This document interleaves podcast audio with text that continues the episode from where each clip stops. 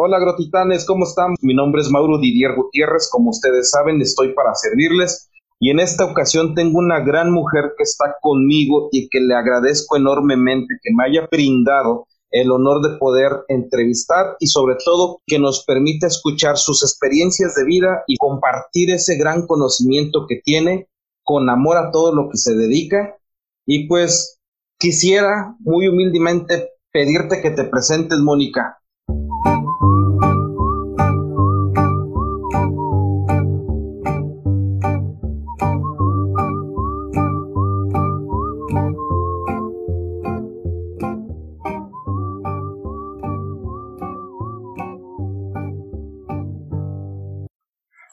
Eh, mi nombre es Mónica Villaseñor Torres. Soy comunicóloga de profesión con una especialidad en marketing político y comunicación estratégica. Y por azares del destino, eh, hoy por hoy tengo una segunda vocación que es ser acuacultora. Soy aprendiz de acuacultora y eh, una apasionada y amante del surco y del sector agroalimentario. Eso me hace mucho sentido porque tengo la gran oportunidad de conocerte desde hace, yo, yo no digo que mucho tiempo, pero sí de conocerte en todos los procesos, ¿no, estimada Mónica? Quisiera preguntarte, Mónica, ¿cómo fue tu primer acercamiento en los productos de la tierra? Pues mira, eh, esto poca gente lo sabe, pero hoy, hoy me hace mucho sentido. Cuando salí de la universidad, eh, mi primer trabajo fue con mi papá. Mi papá, eh, y tú conociste su proyecto, en Michoacán cultiva hongos, eh, hongos zeta, hongos shiitake y algunos este, hongos medicinales. Entonces él iba arrancando la planta y pues yo me fui a apoyarlo y entonces pues yo en mi exageración y mi pasión pues tenía todo en orden, a todo el mundo lo traía marcando el paso, haciendo y tornando. Y un día hubo un accidente, eh, compramos pues X cantidad de toneladas de, eh, de paja, que es uno de los insumos que necesitamos para la inoculación de, de, los hongos. Y pues de pronto iba pasando una criatura del pueblo y pues se le hizo fácil prender un cerillo y quemó todo. Entonces mi papá dijo, no, esta se me va a morir y va a matar a medio pueblo hasta que le digan quién fue. Y entonces de pronto las casualidades, yo no sé este, en qué contexto se dio, pero pues me dijeron, ¿sabes qué? Tienes una entrevista de trabajo en el ayuntamiento. Uno de sus amigos estaba en la Secretaría de Administración y me consiguieron trabajo, eh, me tenía que presentar casi al día siguiente y hacer unas pruebas en comunicación social de, gobierno del Estado. Y muchos años pues duré trabajando en, oficinas de gobierno haciendo esto que me, apasiona, que es la comunicación. Y después de eso, eh, estando en, en un, en un alto puesto eh, del gobierno en cuestión de comunicación. Uno de mis mejores amigos de la universidad es nombrado secretario de, de Desarrollo Rural y Agroempresarial en, en, en, Aguascalientes y me invita a venirme a trabajar con él como su secretaria particular y es ahí cuando yo descubro que era un estado tan pequeñito como Aguascalientes, con muy poquitos recursos, muy distintos a los que yo veía en Michoacán, la gente hacía cosas extraordinarias, hacía eh, agroindustria, ¿no? Vi eh, por primera vez eh, un establo maravilloso que con música clásica, pues se te perdía la vista de cuántas cabezas de ganado había y pues con música clásica llamaban a las vacas a que se subieran a un carrusel y las ordeñaban perfectamente y regresaban a su lugar. Y yo ese, ese, ese equipo lo había visto en un libro de inventos maravillosos que mi papá me había regalado como una enciclopedia para niños, pero yo en la realidad nunca lo vi hasta, hasta ese momento. Vi agroindustrias que congelaban diferentes productos, los metían en un proceso maravilloso y eh, a través de una agrologística impresionante tenían con códigos de este, QR y mucha logística alrededor a dónde iba cada uno de esos contenedores y repartían a todo el mundo, que esto es una empresa como la huerta, por así decirlo. Entonces, empecé a revisar los liderazgos de la gente en, en, en, Aguascalientes y me maravillaba que con tan poquito hicieran cosas tan maravillosas cuando en Michoacán yo veía mares, ríos, valles, eh, bosques, sierra y una agroindustria como estas nunca la vi y a pesar de que pues yo había recorrido los 113 municipios. Entonces me maravilló mucho lo que la gente de, de, de Aguascalientes hacía, estar en un estado tan pequeño y de primer nivel.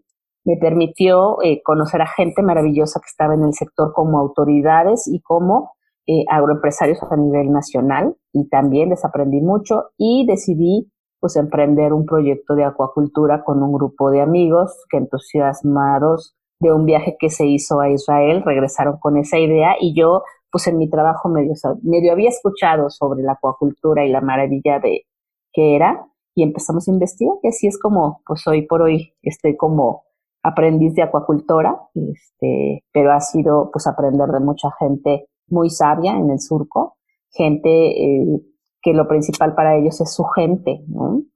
Y que sin su gente pues no producen y que la cuidaban mucho. Y entonces dije, ay, ojalá algún día en mi, en mi idealismo que siempre me ha caracterizado de generar un, un mundo mejor, que ojalá algún día yo pueda tener un espacio como eso y descubrí que había menos gente que se dedicaba a la producción de alimentos y que cada día más gente lo iba a necesitar. Entonces era un sector económico y generoso, eh, muy noble, que te iba a permitir, este, pues, dar alimento y dar trabajo y tener eh, una conexión con la naturaleza. Híjole, Mónica, eh, ¿serás una aprendiz de acuacultura o de... de, acuacultora. De acuacultora. Eres, eres una maestra en la comunicación y realmente una de las cosas que te caracterizan es tener ese gran liderazgo.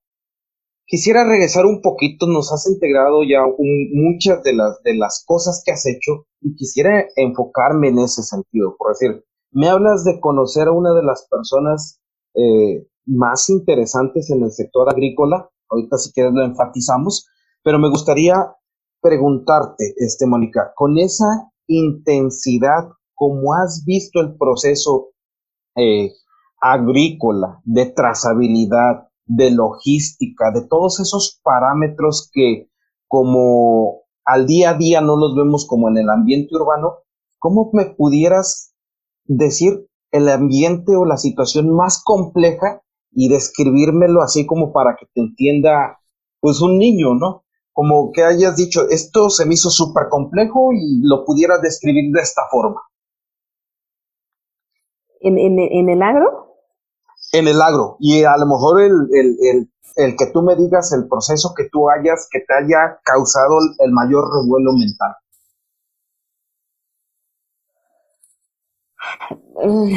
A ver, híjole, en, el agro para mí fue muy fuerte vivir una sequía extrema en un estado tan, tan productivo y tan chiquito como, como Aguascalientes. No tener agua y ver eh, a los agroproductores cómo se las ingeniaban para cosechar agua de los techos y, que sus datos no este, se vieran reducidos y luchar por lo que habían creado y lo que habían tenido para mí fue maravilloso. O sea, fue, ¿Y cómo fue, caótico.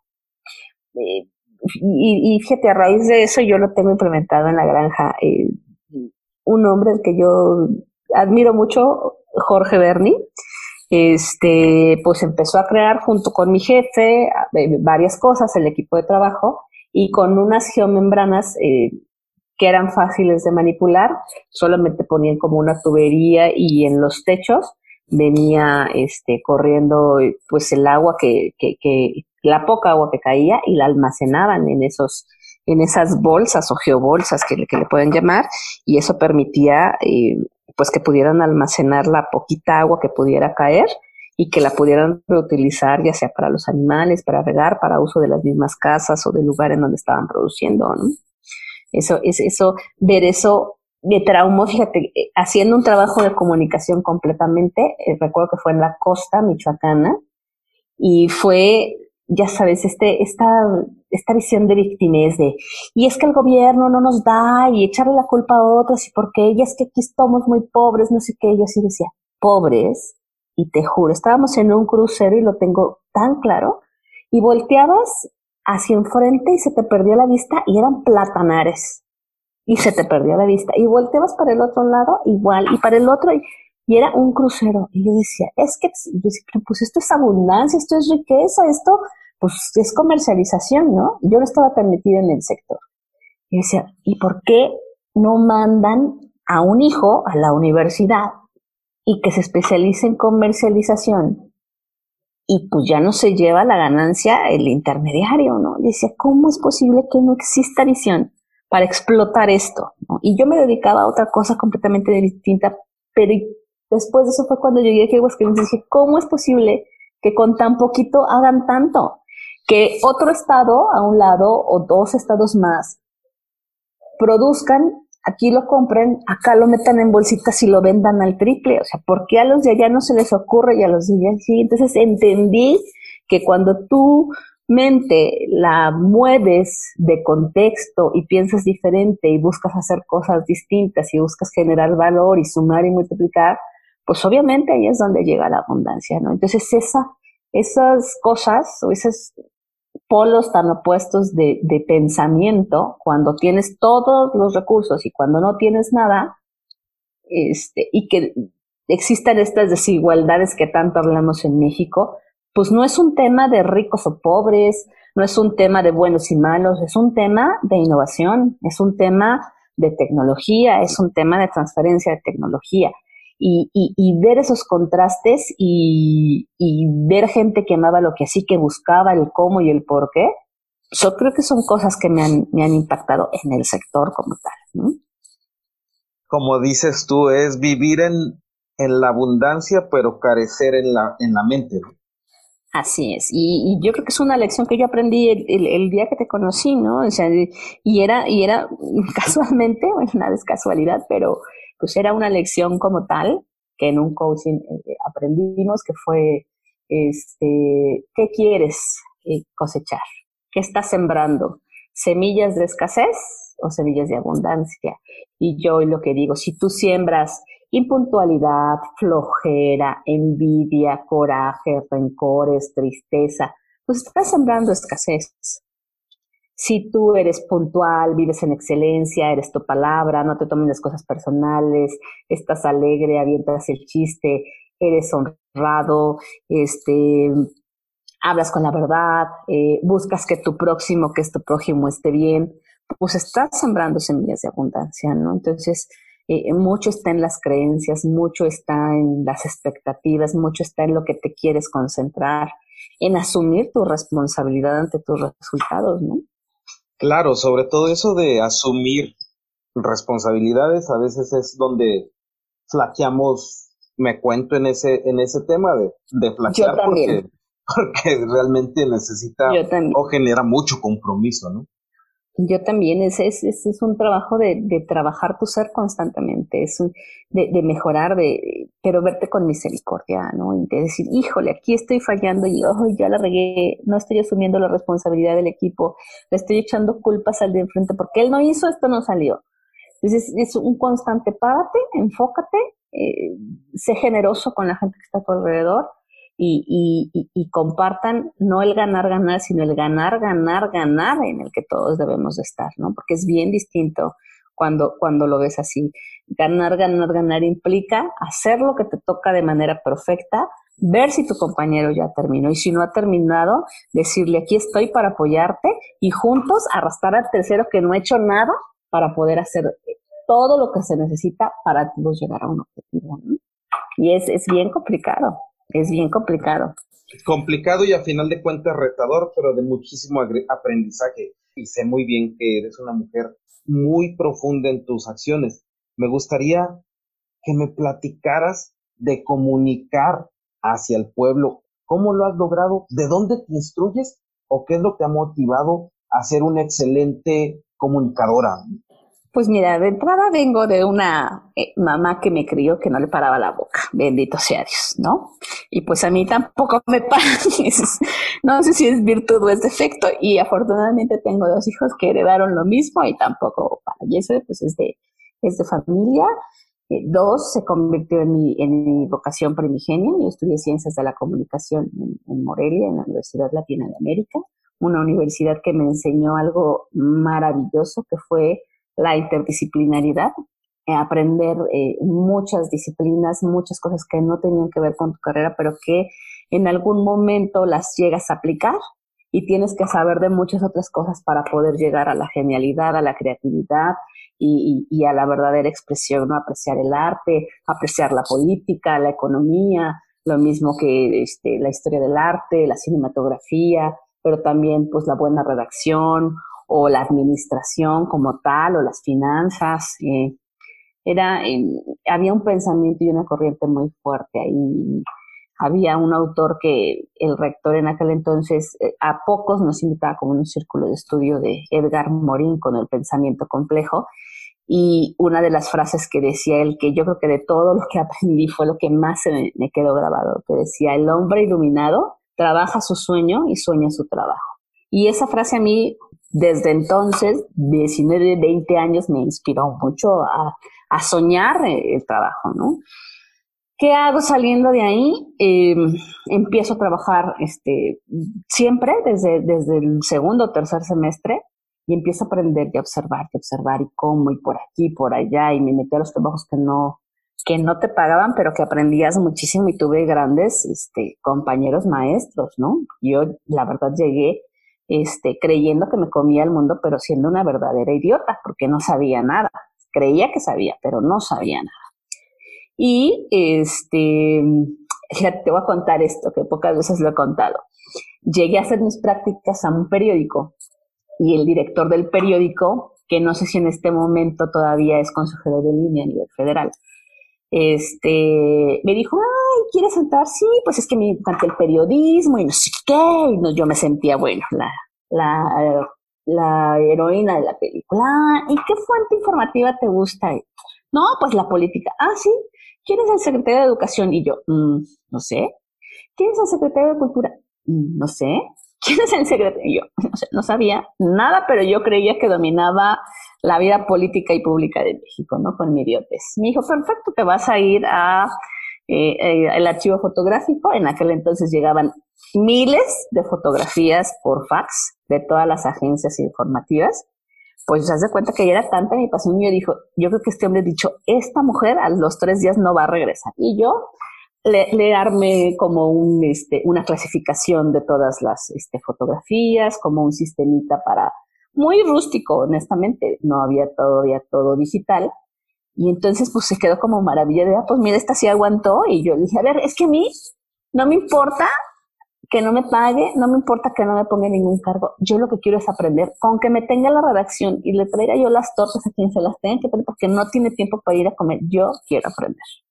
Y esas ansias y ese gusto por aprender, pues me llevó a que después de un mes y medio nos propusieron a un grupo de amigas y a mí hacer la edición de un suplemento para jóvenes en un periódico, ¿no? Entonces eso fue ya como mi, primer paso.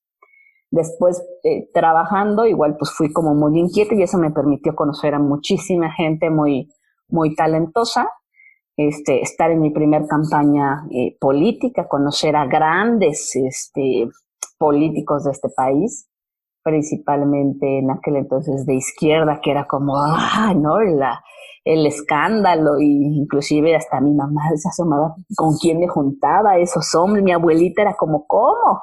¿No?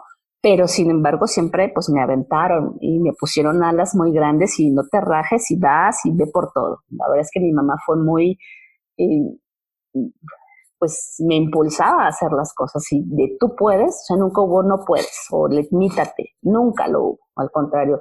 Creo que fue una mujer que me puso unas alas demasiado grandes para volar y unas raíces muy fuertes para saber a dónde regresar y en qué momento.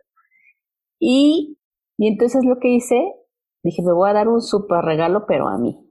Y a partir del siguiente año, todos los años de mi vida, me he metido a estudiar me he pagado cursos carísimos, seminarios, este, diplomados, eh, una maestría, pero todo eso me ha generado valor y me ha generado esta inquietud de ver, de analizar, de aprender, de conocer gente, de tener contactos, de conocer gente abajo de las piedras, de aprender a sacar agua de las piedras cuando te piden algo. Este, y creo que eso es lo que, lo que me ha permitido comunicar más, ¿no? Aprendí estuve en, en, el ITAM eh, aprendiendo mucho de una mujer que admiro mucho, que es la maestra Gisela Ruba, que trabajé también con mucha gente que ella ha formado, y eh, estar en el día a día en la línea de fuego en las áreas de comunicación social ha sido espectacular. Aprender eh, de gente tan maravillosa como Armando Machorro, como Alma Espinosa, eh, que fueron grandes maestros de la comunicación. Y el día que me tocó a mí manejar crisis, pues yo ya traía bases, ¿no? De un manejo de comunicación de crisis, de entrenamiento de manejo de medios. Pero una cosa es la teoría y cuando te toca comunicar una crisis tan fuerte como fueron eh, los bombazos del 15 de septiembre en Michoacán, fue muy complejo, fue muy difícil y saber que tenías el peso de comunicar certeza, dar certidumbre a una población que por un acto terrorista tan fuerte, tan inadmisible y tan doloroso, este, estaban eh, eh, contigo, ¿no? Y mucha información pasaba eh, por mi teléfono, mi teléfono no dejaba de sonar durante dos, tres años, y, fue aprender a tener templanza, a tener carácter, a, mm, sentirte este, fuerte y hacer las cosas porque nadie las iba a hacer eh, si no las hacías tú. ¿no? Si tú no accionabas, si no eras pivote de recibir cierta información y de emitir cierta información, nadie lo iba a hacer. Y esa responsabilidad, cuando tú amas tanto a tu país, cuando tienes eh, una conciencia social tan fuerte, porque estudiar pues, ciencias sociales eh, en mucho te lleva, te lleva eso. ¿no? Y otro de mis maestros decía, que Alejandro Rulfo, me acuerdo que se llamaba. Decía, quien lee bien, eh, eh, quien lee bien, piensa bien y habla bien. Entonces, leer eh, es una de las herramientas más grandes que uno puede tener, más en esta era de la información, en la que quien quiere aprender, en un clic tiene toda la información. Ya no se tiene que esperar a pagar grandes cantidades de dinero a, encontrar el libro perdido en la biblioteca más lejana eh, del mundo, es con un clic hoy eh, todo mundo puede aprender, pero leer poca gente lo hace, ya sea electrónico o físico. Y muchas veces yo les digo, a mí me pagan por leer lo que la gente no está dispuesta a leer y a redactar y a escribir, eh, lo que la gente, por no tener esta mm, disciplina, de hacer cosas, de, generar entregables, de escribir ideas, este, pues a mí me pagan y entonces yo soy muy, muy feliz con eso, pero para poder comunicar, pues sí tienes que, que leer mucho, aprender mucho, observar mucho y eh, sondear a la gente, entender que hay otras realidades que no es nada más la tuya, ¿no? Que hay otros pensamientos que no nada más son los tuyos, que tu realidad pues es tuya porque así creciste, porque así comiste, porque así te educaron, pero hay N cantidad de realidades muy distintas a las tuyas que si quieres comunicar las tienes que conocer, las tienes que entender para generar un producto comunicativo, ¿no? Qué, qué profundo y, y además quisiera entrar un poco, o más que nada, que me pudieras ayudar a entrar en el tema de la comunicación del agro. Eh, Jorge Narváez Narváez que fue mi mejor amigo en la universidad, eh, y en la prepa también éramos compañeros, pero en la universidad en los últimos años fuimos muy, muy, muy cercanos. La vida nos separó y por azares del destino coincidimos en una llamada telefónica con 20 años después, yo creo que salimos, y este, y fue que lo hicieron a él eh, secretario de Desarrollo Rural y Agroempresarial en Aguascalientes, y me llama y en una plática eh, pues me pide que me venga como su brazo derecho porque él se había dedicado a ser este empresario y yo toda la vida había, había estado en el servicio público y claro que me dio mucho gusto porque sabían a quien quiero mucho, a quien estoy sumamente agradecida porque yo no estaría hoy en donde estoy si él no me hubiera enseñado lo mágico que es el sector agroalimentario. Y pues él eh, coincidimos con, con, Pepe Calzada cuando era eh, secretario, era gobernador de Querétaro y vino como estaba invitado a Aguascalientes, ¿no? Yo eh, personalmente no, yo creo que no sabe ni que existo el señor, pero le aprendí mucho al verlo, al ver que mis amigos trabajaron con él. Lo respeto mucho, eh, creo que pues un hombre muy carismático y que llevó eh, muy bien al sector ah, eh, agroempresarial, que ya traía una sinergia buena. Y este, pues en su equipo de trabajo como subsecretario de Agricultura eh, fue, fue, fue, fue mi amigo Jorge, un, hombre que es enfocado, que es estratégico, que coincidíamos en esto de la interdisciplinaridad que te, que te hablo porque él estaba en contabilidad y yo estaba en ciencias de la comunicación y coincidíamos en N cantidad de, de, clases juntos. Entonces traíamos, si bien cada quien su disciplina, pues una formación eh, eh, muy similar, muy aventados, muy propositivos, siempre buscando un cambio, el exitosísimo en el tema agroempresarial también, y combinando lo que yo sabía del servicio público con lo que él este, sabía de la visión del agroempresario, de por dónde era, de lo importante que es la comercialización, de, de las relaciones interinstitucionales, de trabajar mucho la triple hélice, este, gobierno, sociedad civil y las universidades,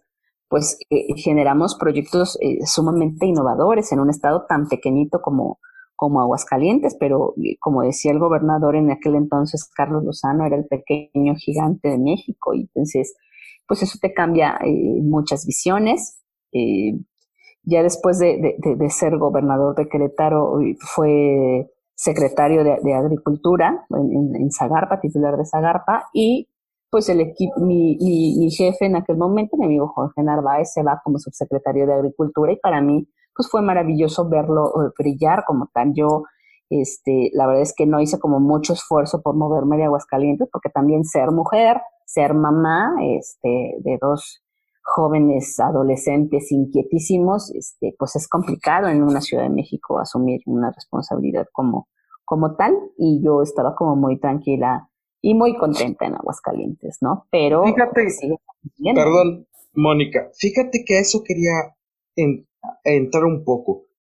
La agricultura o la, la agronomía como tal nace por la inquietud de las mujeres.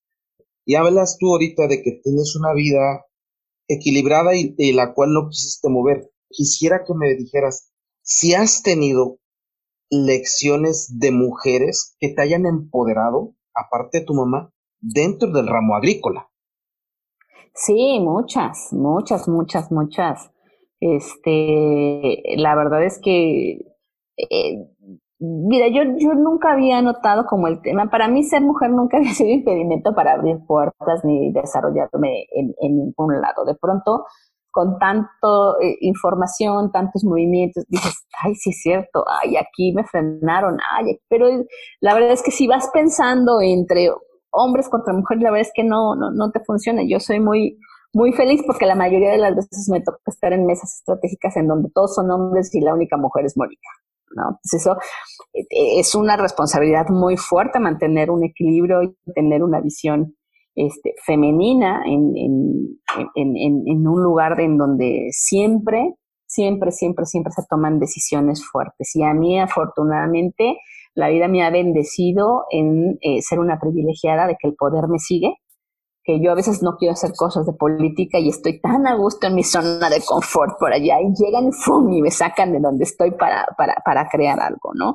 Pero mujeres maravillosas sí he encontrado, sí me, me, me, me he inspirado mucho, eh, mujeres que por su dedicación, por ser meticulosas, por ser eh, cuidadosas, tienen grandes certificaciones Em, o, tienen grandes proyectos. Hay, y, en específico hay, hay, una mujer que no tengo el gusto de conocerla personalmente, tuve el gusto hace poquito de conocer a su hija, pero me parece que tiene un proyecto acuícola maravilloso en, en, en Michoacán, que es eh, Mónica, inclusive se llama Mónica, y, y, su granja se llama Granja La Noria. Y es una mujer que yo la he observado y seguramente ella no, tiene ni idea eh, de qué soy yo. De, eh, produce en Infernillo, en, en, jaulas, grandes eh, cantidades de, tilapia mojarra. Em, y, y, me parece maravilloso lo que ella, lo que ella ha hecho. Y viene mucho mi solidaridad y mi sororidad con ella, porque me ha tocado estar en mesas en las que eh, se comenta sobre, sobre la existencia de su proyecto, de sus cosas, y también pues viene esta parte que a veces escuchamos de, ay, pues es que es mujer, pues es que no sé qué, y comentarios que no son agradables, que yo estoy segura que si fuera un hombre no sería importante, ¿no? otros eh, extraordinarios comentarios sobre ella. A mí me parece fenomenal el trabajo que hace. Tengo muchos amigos en común con ella, pero nunca me ha tocado este conocerla personalmente, pero la verdad es que la admiro mucho y en mucho lo que yo hago que es pequeñito, pero es diferente y también tiene, tiene un gran valor porque es en el semidesierto, la producción de pescado está complicadito, pero lo hicimos posible con, con el grupo de, de, amigos que, que, me apoyan, que sin ellos yo no podría hacer nada, ¿no? Pero a ella en especial, eh, como mujeres en el agro, la admiro mucho y eh, una vez también en, en, Cuatro Caminos, en Michoacán, en el, aniversario luctuoso de Emiliano Zapata, conocí, no recuerdo el nombre, pero conocí a una líder agrarista y me encantó, eh, que al final de su discurso gritó algo que entre mis amigas y yo es muy memorable y que a lo mejor en su momento a mí no me significó mucho, pero hoy, hoy, hoy, hoy sí me significa y gritó una frase que se quedó para toda la vida en mi cabeza y en mi corazón, que es en el campo la gallina, pues es la de los huevos, ¿no? Entonces, este, la, admiro, me, me, me, me, significó muchas cosas eh, y entendí muchas cosas, además, pues de que fue un tema muy chusco para, para mí porque no me lo imaginaba, pero hoy con el paso del tiempo y estando en el surco, y más, pues por el tipo de mujer que a mí, eh, pues me crearon, me, me generaron, me educaron, este, pues lo entiendo perfectamente, ¿no? Y sí, hay, hay, hay, muchísimas mujeres más, muchísimas mujeres más que en lo micro, que a mí me gusta mucho el liderazgo local, entre más local y más chiquito, me encanta, porque esos son los que transforman las realidades. Un ejemplo que me pudieras dar, a cuarta, eh, que te acordaras de otro, mi Ay, sí, sí, sí, sí, ya sé quién. Mira, hay dos más. O sea, y que a mi queridísima amiga que quiero, amo, admiro y le estoy profundamente agradecida a Ana Cristina Villalpando, que es una de las jóvenes empresarias eh, eh, de Jalisco más maravillosas. Ella en, ese momento era secretaria particular del ingeniero Héctor Carilla, que era el secretario del campo allá. Y pues a Cristi yo, después de que nos conocimos, le dije, yo sé que en, en Jalisco tienes mucha acuacultura. Ayúdame a contactar dos, dos cosas que necesito entender de qué se trata esto para ver si me voy a aventar con la gente de Fomento Acuícola y una bióloga que quiero con todo mi corazón, que es Marichuy. Y ella me empezó a enseñar qué era una granja, por qué era una granja, para qué era una granja, cuáles eran eh, los simposios, los, los seminarios, los congresos importantes. Me invitaba, yo iba a ver esto, vente, iba, oye, va a haber esta conferencia, iba, oye, hay esta información, ahí te va. Y siempre fue muy solidaria, muy, con mucha sororidad para conmigo y muy paciente, pues porque yo no sé absolutamente nada de acuacultura ni nada de nada. Entonces me enseñó el, ABC y, y, fue la que me enseñó a cocinar pescado, la que me, la que me dio el, el, el gusanito a cocinar pescado. Y, me presentó a alguien más maravilloso todavía que se llama mi queridísima Caro, que es la chica, eh, no sé si te lo conté en la entrevista, fue afuera de la entrevista, que Caro es una señora eh, este, que tiene una pequeña granja acuícola en, en, Jalisco, por el aeropuerto más o menos de Guadalajara, y em, me contó que cuando era muy jovencita, 14, 15 años, no sé exactamente qué edad, pero pues se casó con un pescador y un día le llegaron con quién sabe cuántos kilos o toneladas de pescado y que el maíz dijo, ¿y ahora qué hacemos? Y volteó y le dijo, pues eviscerar, pues filetear y vender, pero no sabes, ¿y qué tiene? Pues aprendo. Esa lección de, pues no importa, yo aprendo y acepto el reto. Y me dijo, ahí yo aprendí a perder el miedo al dinero. Y me dijo, Mónica, no le tengas miedo a la abundancia, hay que aprender a vender y hay que aprender a hacer las cosas. Y esa fue una lección inspiradora para mí y entonces yo ya tengo la cuchara maravillosa de Marichuy.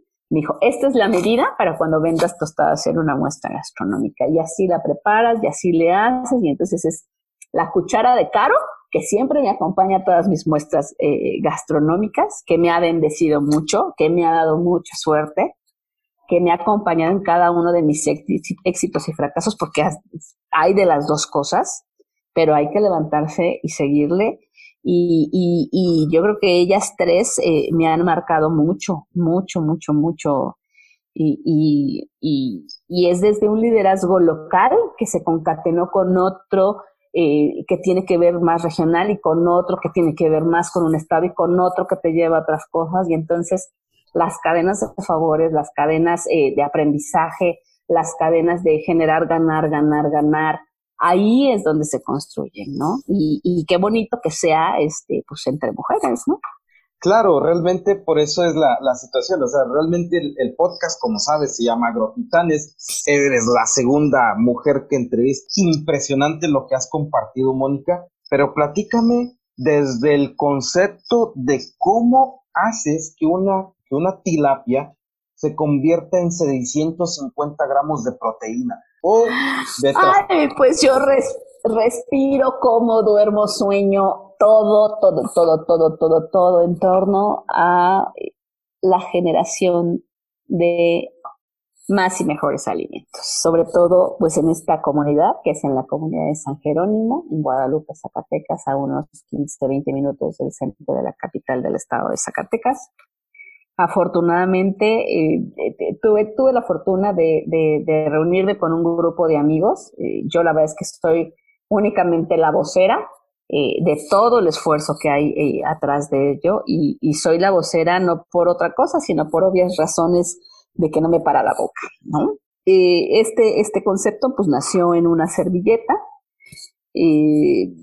Curiosamente yo iba a visitar a mis papás a Morelia y me habla este, uno de mis amigos y me dice, ¿sabes qué?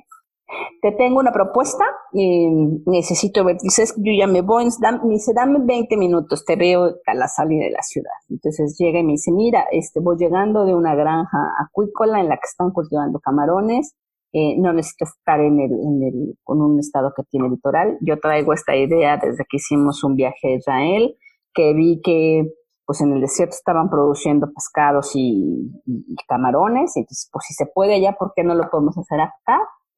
Y entonces eh, le dije, pues yo fui a una reunión y sé que existe la acuacultura, tengo ahí unas tarjetas, tengo unos proveedores, tengo unos técnicos, pues te los paso. No, no, no, no, no, no, no, tú ayúdame tú eres muy buena para organizar cosas, para ordenar temas, este, ayúdame con eso y vamos viendo. Le platiqué pues que había la posibilidad de bajar fondos federales, este, no me gusta a mí decir que son eh, a fondo perdido, sino creo y soy una convencida que son impulsos a la productividad y a la producción de más y mejores alimentos que México se merece. Y fue así como empezamos esta travesía, fue después que contacté a Jalisco, que hice todo esto que te que te comenté con estas mujeres maravillosas. Generamos todo el proyecto, lo presentamos, abrió ventanilla, fuimos beneficiados.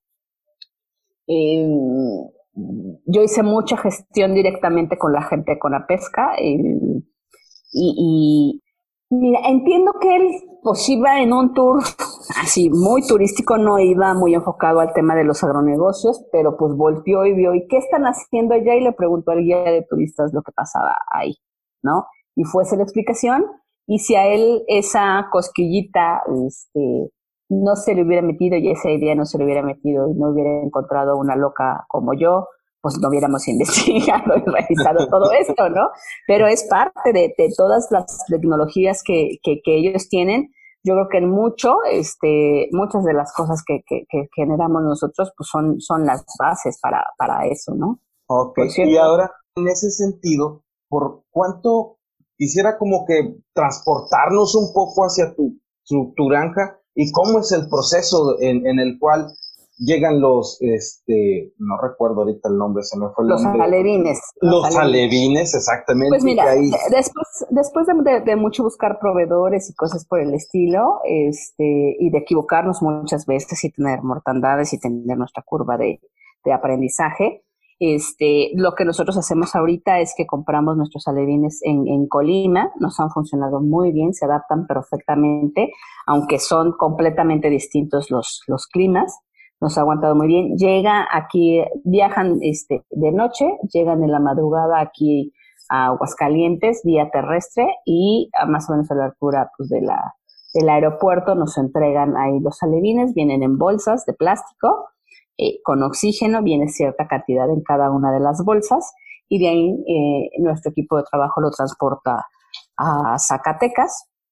Llegando ahí, los ponemos a flotar en los estanques a los cuales este pues van a, llegar. Para esto ya este pues tiene ciertos eh, parámetros el agua en donde se van a, introducir estos alevines.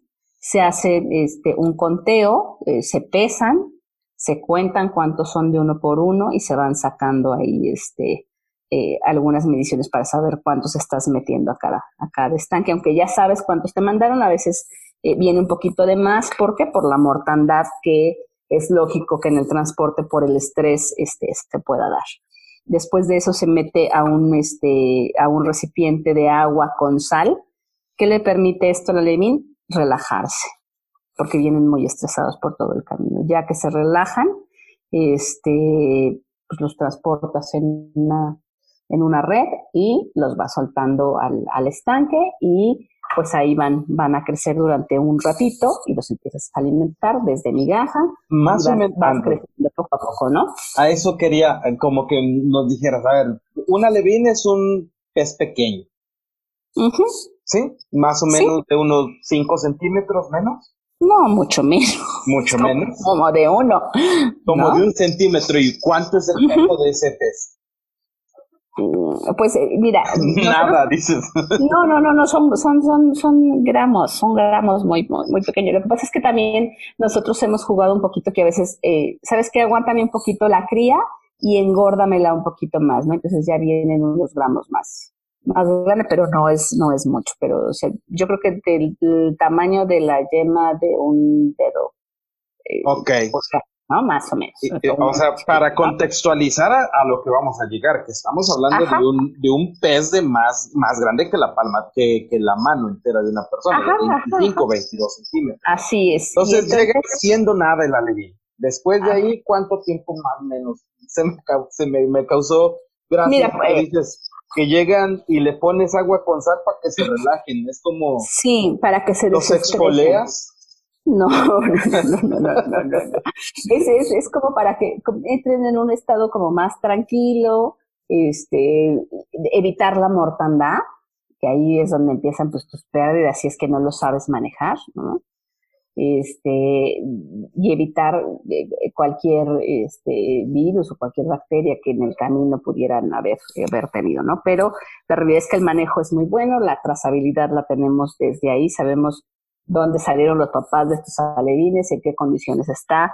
Fuimos a visitar eh, este, muchas granjas donde hay reproductores y creo que esta cumplió con nuestras expectativas y con, nuestros estándares de, trato, de calidad y de, inocuidad y de sanidad, ¿no? Y este, posteriormente pues empiezan a, a crecer ahí este, tus peces y empiezas a dar una alimentación que va pues desde migaja cero eh, pasas a un siguiente alimento que es de 1.5 milímetros hasta 5.5. Para esto pues ya están pasando unos este, seis meses aproximadamente. Nosotros eh, manejamos a lo mejor un mes más, te voy a decir por qué.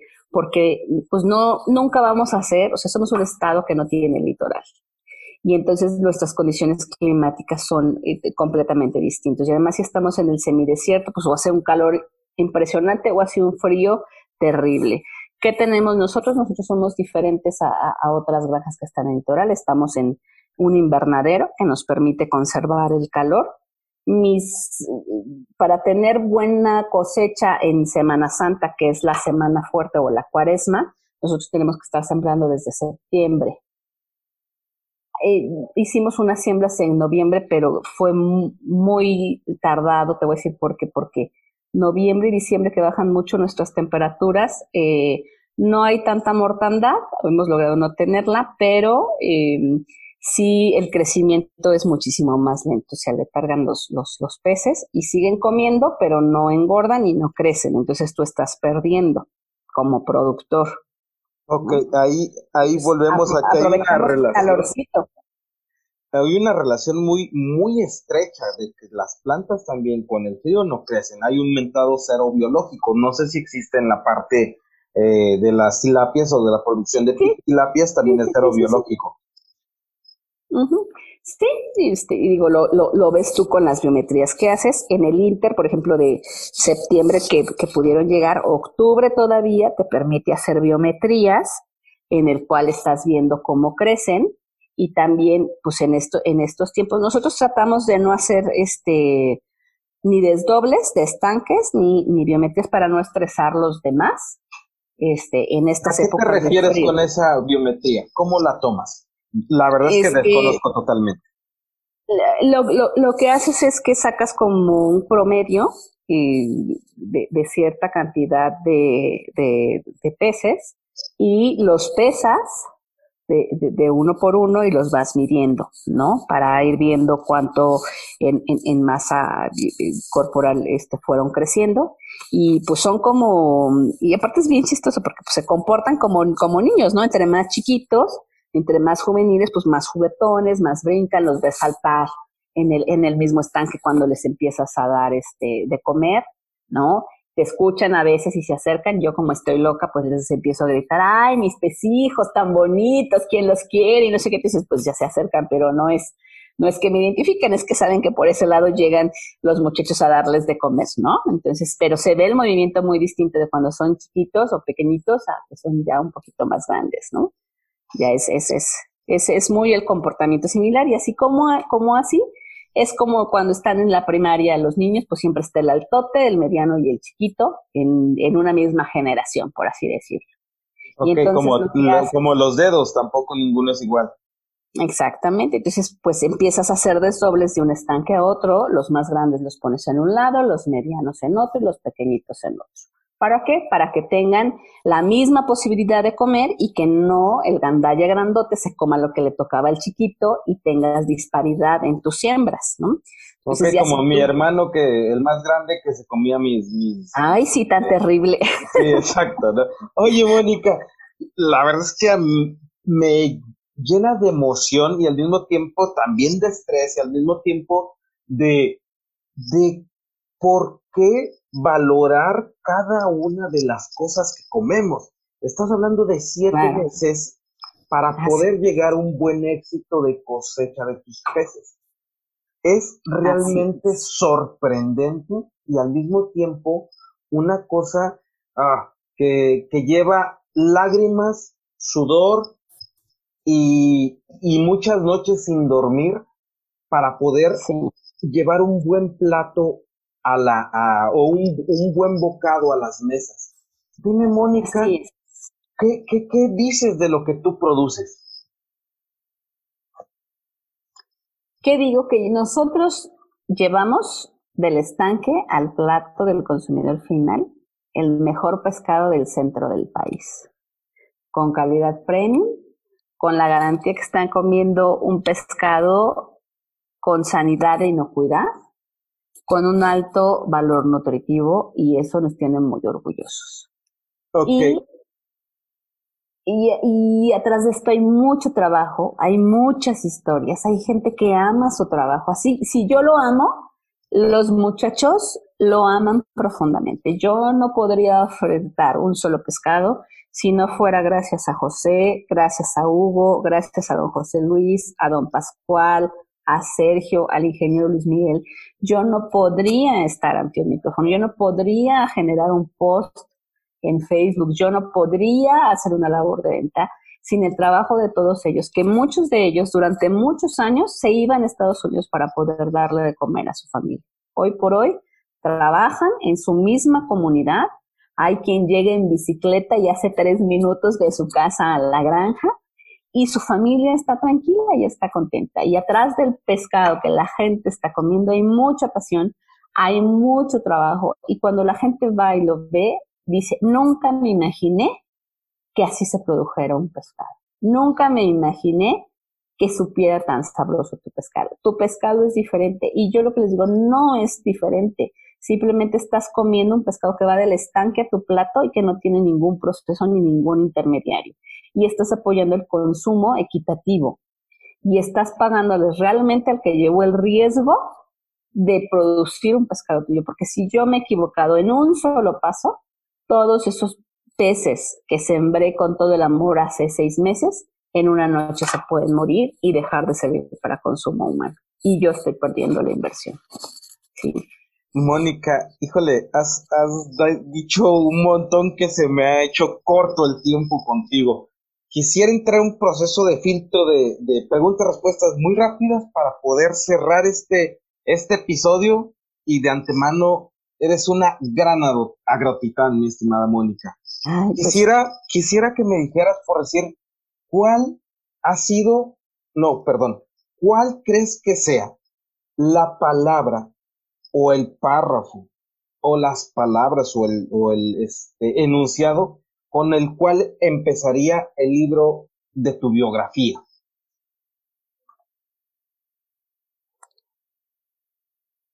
Mm, esta es la historia de una mujer poderosa, feliz, libre y apasionada. Híjole, qué fuerte, qué fuerte, dijeron por ahí. ¿Qué filosofía espiritual manejas? Practica, perdón. El amor, el amor. Empezando por el amor propio que no lo conocía hasta hace poco. Ok, ¿cómo empoderas a tu equipo de trabajo, Mónica? con mi ejemplo. Con tu ejemplo, perfecto. Para cerrar, y, quiero agradecerte infinitamente el tiempo que, que me has dado, lo sobrevaloro y te lo agradezco. Y quisiera preguntarte, ¿cómo podrías ayudar a mejorar el mundo? Uf, empezando por mi metro cuadrado si yo no soy congruente en mi metro cuadrado, no puedo hacer nada por el que sigue. Y sí puedo apoyar en eh, hacer consciente a mi próximo, que es mi prójimo, de la importancia de poner al servicio de la humanidad sus dones y talentos. Híjole, qué impresionante porque volvemos a, a un resumen como en los aviones. Ponte primero tú la mascarilla para que pueda servir al otro, sino nada. Y me, y me costó muchos años entenderlo. Me costó muchos años, muchas tristezas, muchas dolencias, muchas lecciones dolorosísimas entenderlo. Y todavía no lo entiendo al 100%. Y hoy estoy haciendo un trabajo muy fuerte de coaching en donde mi lección número uno es ámate. El poder está en ti, ámate. Entonces, necesito generar un momento de autocuidado muy fuerte porque siempre estás hacia los demás y no hacia ti. Si tú no estás fuerte, cuando llegan los momentos difíciles de la vida, no estás preparado para, para recibirlos y es un fuerte eh, eh, golpe, golpe, y es muy difícil salir. Entonces es, es trabajar todos los días, todos los días, todos los días en ti, en ti, en ti, en ti, sin ego, para poder ser mejor ser humano. Híjole, Mónica, qué profundo agradecido enteramente contigo. Humildemente te doy las gracias por que me hayas brindado este tiempo y quisiera por último que me dijeras cómo te encontramos, dónde vamos a ir a comer esas mojarras y esas tilapias más ricas de todo el, centro de la República. Yo te pudiera decir que conozco otras que son buenas, pero hay que ir a probar también las tuyas que son las mejores. Ah, yo lo sé, yo lo sé. Al menos, mira, con mucha pasión y mucho amor están, están hechas y estamos muy este, agradecidos por esa, por esa oportunidad. En Facebook estamos como Acuícola Santa Mónica, que es la comercializadora que lleva eh, todo el trabajo de Granjas Agrícolas Azul este, a la mesa de quien nos lo solicita y estamos tratando de expandirnos cada, cada vez más. En, Facebook me encuentra como Mónica Villaseñor, también estoy como muy abierta. Y no, este, no solamente hacemos temas de agronegocios, trabajamos mucho el empoderamiento de líderes locales, el empoderamiento de, de, de, mejores líderes de marketing político, de, de, coaching político, que creo que hace mucha falta. A mí me gusta este, trabajar con el ser, este, de los políticos, porque sé la importancia y la responsabilidad que tienen, pero así como eso, desde el liderazgo más chiquito, que crean que es porque ninguno es este, chiquito, este, eh, podemos, podemos trabajarlo, pero pues en el sentido de, de, de, eh, las pues estamos en la comunidad eh, de San Jerónimo, en Guadalupe, Zacatecas, a un lado de la unidad deportiva. Ahí, ahí nos pueden encontrar y con mucho gusto podemos eh, atenderlos. Pues muchísimas gracias, Mónica. Te agradezco mucho. Estoy enormemente agradecido contigo. Gracias. Eres una verdadera agrotitana. Yo nada más te quiero decir algo. Este, yo le agradezco a la vida haber encontrado a una persona como tú que en momentos muy complicados me ha empoderado, me ha dado la patada y el coco cuando lo he necesitado. Y, nada es casualidad, las incidencias eh, existen y, agradezco mucho que, tengas esta, esta labor eh, de agrotitanes porque a mí algo que me preocupa mucho y que, le entendí y que le aprendí a Jorge Narváez cuando trabajé con él en la Secretaría fue que em, cada día somos menos personas las que nos dedicamos a la producción de alimentos y que hacemos todo para que nuestros hijos se salgan del campo. Y es una creencia muy tonta la que tenemos cuando decimos, hijo, estudia para que no estés aquí en el rancho.